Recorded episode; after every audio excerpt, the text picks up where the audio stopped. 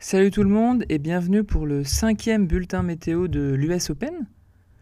Donc aujourd'hui, de quoi on va parler euh, Quel a été le temps euh, américain la nuit dernière? Eh bien assez mauvais du côté des Français, on va pas se mentir et on va y revenir.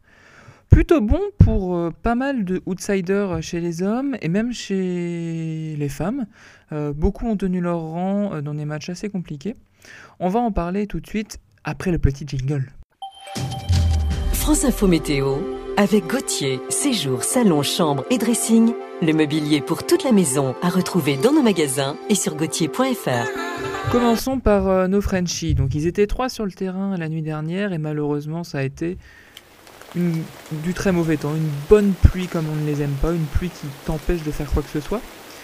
Euh, bah, Clara Burel s'est pris une tôle par euh, Zabalenka et Cornet, c'est pas pris une tôle mais s'est fait assez logiquement battre par, euh, par Daniel Collins, l'américaine.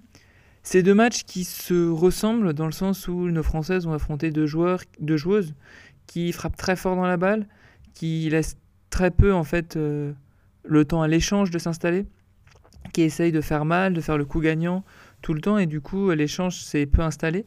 Burel n'a pas remporté une fois euh, son service, a été agressé systématiquement a été agressé systématiquement par la Biélorusse euh, après sa seconde balle. Donc finalement, c'est assez logique qu'elle s'incline. Elle n'avait pas assez de puissance pour contrôler la balle de Sabalenka. Sabalenka passe au huitième de finale. Attention, elle commence à se roder. Euh, voilà. Et, elle a des matchs. en fait, Sabalenka, elle alterne les matchs difficiles, les matchs faciles. Il faut voir ce que fait Sabalenka. Bon, très bon par contre, match de Clara Burel qui bah, sort des qualifs, euh, passe deux tours ici, perd au troisième à lui faire du bien, je pense, euh, pour, euh, pour la confiance. En ce qui concerne Alizé Cornet, c'est vraiment dommage, parce que je trouve qu'elle a fait un bon match, elle a été concentrée, elle s'est pas laissée abattre par euh, les plus de 50 coups gagnants de Collins, c'est quand même énorme. Elle perd Cornet 6-4, 7-6, alors qu'elle a 3 balles de 7 dans le deuxième, je crois, dans le tie-break du deuxième. Bah, Cornet, elle a fait uniquement ce qu'elle pouvait faire avec ses armes, c'est-à-dire remettre un maximum la balle, la balle dans le cours pour pousser Collins à la faute. Malheureusement, Collins a plus a plutôt réglé la mire assez tôt et lui a pas laissé, a, pas laissé euh, le doute s'installer dans sa tête et non plus la confiance gagner à Lisée Cornet. C'est malheureux. Elle n'a pas vraiment de coup fort encore à Lisée, donc elle se bat comme une, comme une guerrière, comme une battante, mais malheureusement, là, euh, bah, là ça n'a pas fait le poids. Colin, ça a vraiment joué les lignes à chaque fois, c'était assez impressionnant. Elle était agressive, agressive, et on peut pas vraiment en vouloir à, à Lisée, quoi, qu'elle joue avec ses armes. Hmm, qui a joué avec ses armes. Donc on peut pas vraiment vouloir réaliser. Et bah, dernière euh, grosse mauvaise nouvelle pour les Français, mais une nouvelle attendue, c'est bah, Gasquet, qui se prend 6-0, 6-1, 7-5 par, euh, par Nadal. 18 défaites euh, à 0 pour Gasquet. Bon, voilà. Qu'est-ce qu'on peut dire de plus à part qu'il s'est fait martyriser? Pas grand, pas grand chose, mais c'est attendu, c'était connu et, on le savait. On va parler maintenant du beau temps, de la Belle journée de trois outsiders euh, euh, sur le tableau masculin. Alcaraz, Nori et Tiafo qui ont tous les trois gagné en 3-7 contre leur adversaire. J'ai parlé un peu de Alcaraz contre Brooksby parce que j'ai vraiment trouvé Alcaraz très très très très costaud. Il a fait qu'une bouchée, il a exterminé Brooksby, on va pas se mentir. Et en fait, Brooksby, c'est un joueur qui souvent t'embrouille et un peu appuie sur ton point faible. Mais quand on regarde Alcaraz, techniquement et tennistiquement, Alcaraz, il a fondamentalement pas de point faible en fait. Il est bon en service, il est bon en revers, il est bon en coup droit, il est bon dans le petit jeu, il est bon à la volée. Il peut arroser, il peut trop se précipiter Alcaraz. Mais encore pour que qu'il se précipite trop, faut qu'il soit soit dans un mauvais jour, soit que l'adversaire réussisse à remettre la balle une fois de plus. Euh, ou alors qui, domine offensivement Alcaraz et qui l'oblige à défendre. Ça, ça peut être euh, une solution, mais Brooksby, il n'a pas cette arme. Brooksby, c'est pas un joueur offensif du tout, c'est un joueur qui aime les longs échanges, euh, qui aime bah, faire une tambouille à son adversaire. Là, Alcaraz, il a complètement su dominer Brooksby sur la diagonale revers, par exemple. Aucun problème pour Alcaraz. En plus, il tournait comme il tournait souvent autour de son coup droit pour envoyer des sacoches. Brooksby ne le dominait pas, n'était pas dominant avec son service. Donc, c'est ça que je me dis, c'est Alcaraz, c'est quand même un joueur sacrément complet. Je veux dire, on sait que Medvedev, c'est pas un foudre de guerre dans le petit, dans le petit toucher. Si on le fait monter au filet, c'est quand même pas fou ce que fait Medvedev. Tsitsipas, on connaît sa faiblesse en revers. Zverev, on connaît sa friabilité en seconde balle. C'est des points quand même que Alcaraz, des points faibles qu'Alcaraz ne connaît pas. Donc là, franchement, Alcaraz, il m'a vraiment bluffé. Il a mis 6-3, 6-3, 6-3 à Brooksby. Une très bonne, une très bonne et très belle performance. Nori, bon, j'ai pas vu le match, donc je vais pas en parler, mais Nori a fait qu'une bouchée aussi de, runes. 3-7 euh, aussi. Et Tiafo. Tiafo l'a emporté contre Schwartzmann, donc il va en huitième de finale. Euh, c'est euh, assez intéressant ce qu'a proposé Tiafo contre Schwartzmann. Un jeu enlevé, dynamique, euphorique même parfois. Il a vraiment bien joué Tiafo dans ce jeu offensif. Il a emmené le public américain avec lui. C'est d'ailleurs le seul américain qui est au rendez-vous au huitième de finale. Pas le seul américain, ouais, donc chez les hommes. En huitième de finale. Il a vraiment bien joué, euh, Tiafo. Euh. en fait, Tiafo aussi, il n'a pas nécessairement de gros coups forts. Dire qu'il n'envoie pas des, mines, mais il joue assez intelligemment. Il monte bien la volée, il a un bon toucher, joue bien la variation.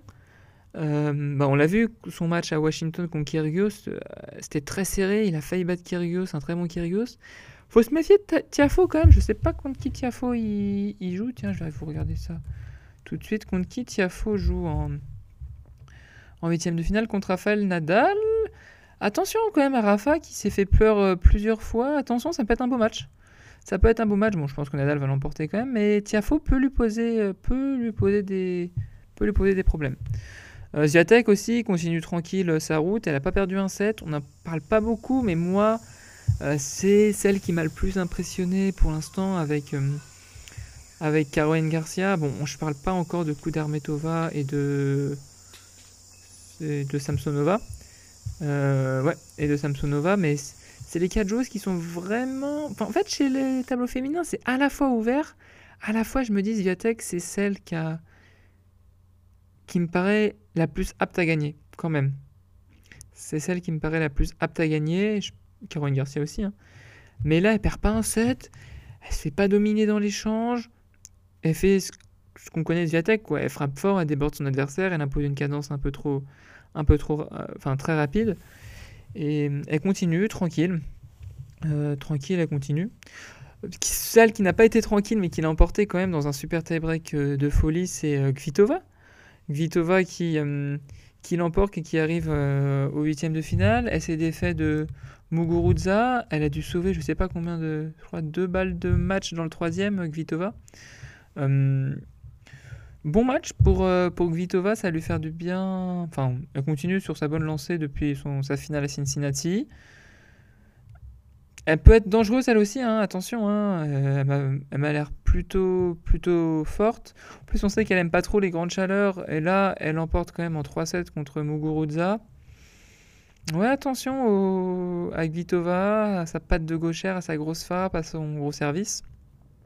Pareil pour Roublev, ça va lui faire beaucoup de bien à la confiance, je pense. Roublev, ce match, euh, il est en difficulté depuis quelques temps et là, il l'emporte finalement assez logiquement contre Chapovalov qui a une nouvelle fois trop donné, tout simplement, surtout sur la fin du, du, du, super tie-break, surtout super tie-break, il donne beaucoup. Roublev n'arrivait plus à faire de coups gagnants, mais il mettait quand même la balle dans le court avec une certaine, une certaine longueur, ce qui empêchait Chapovalov euh, d'attaquer sereinement et de prendre des risques, parfois trop de risques.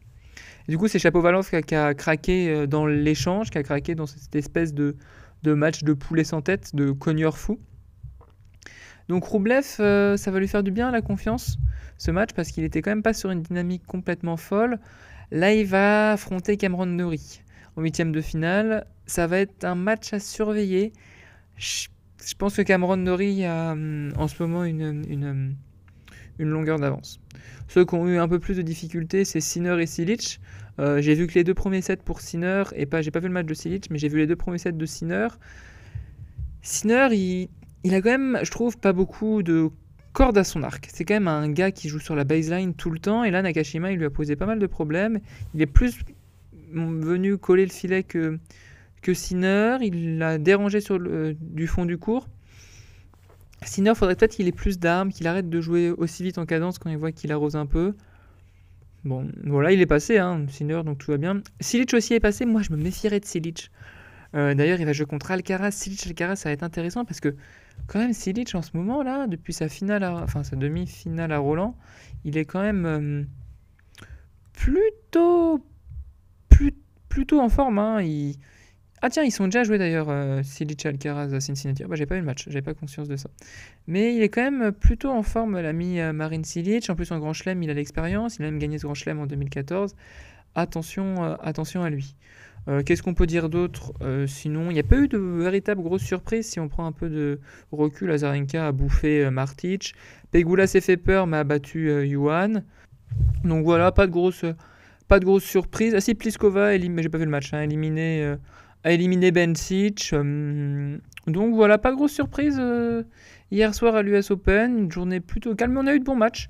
On a eu de bons matchs. Je vous conseille le Schwartzman, euh, Schwartzman Tiafoe Alcaraz Brooksby, c'était plutôt bien.